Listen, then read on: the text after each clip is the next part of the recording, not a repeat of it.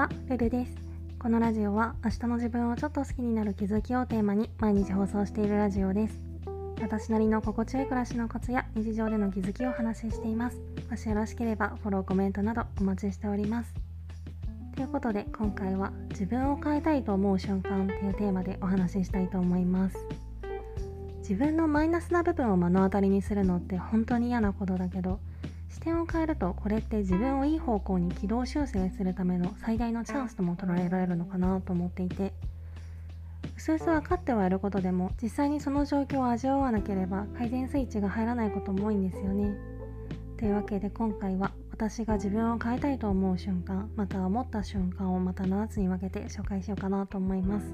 まず先に全部挙げると1つ目が布団から出ずに一日が終わった時2つ目が寝坊して慌てて家を出るとき3つ目がガサツさが人目に触れたとき4つ目が外見のマイナス面を再認識したとき5つ目が人に黒い感情を抱いたとき6つ目が自分の自己中さに気づいたとき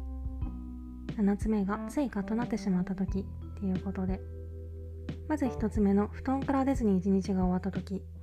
最近はほとんどなくなったんですけどちょっと前まではむしろ予定のない休日に活動することの方が珍しいくらいで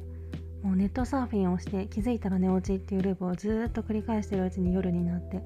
今日も何もできなかったって絶望するっていう繰り返しでした。そして2つ目寝坊して慌てて家を出るとき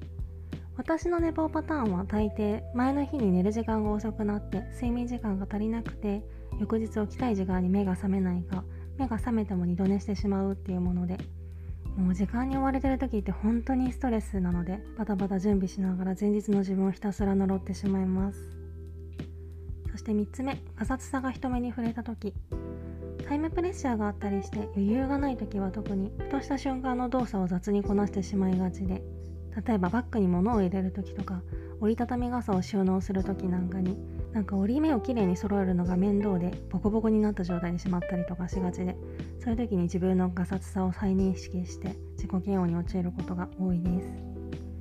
そして4つ目外見のマイナス面を再認識した時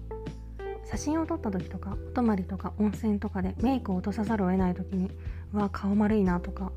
肌荒れひどいなみたいな感じで改めて自分の外見のマイナスに気づくと気分が一気に急降下して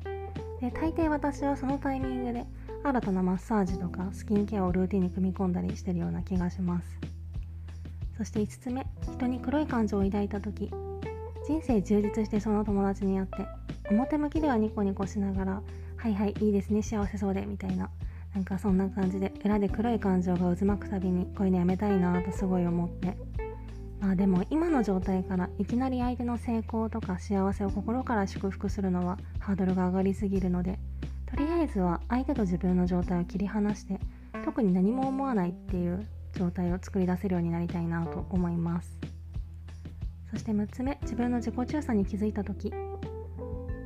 昔からわがままだっていうことは自覚してたんですけど大人になった今でも心のどこかで全てが自分の思い通りにならないと気が済まないっていうまあ言葉で言うととんでもなくやばい性格から卒業できないんだなって思わざるを得ないことが多くってまあ、これも今の段階ではまだ自分の思い通りにならないことに対して心から納得するっていうのは難しいので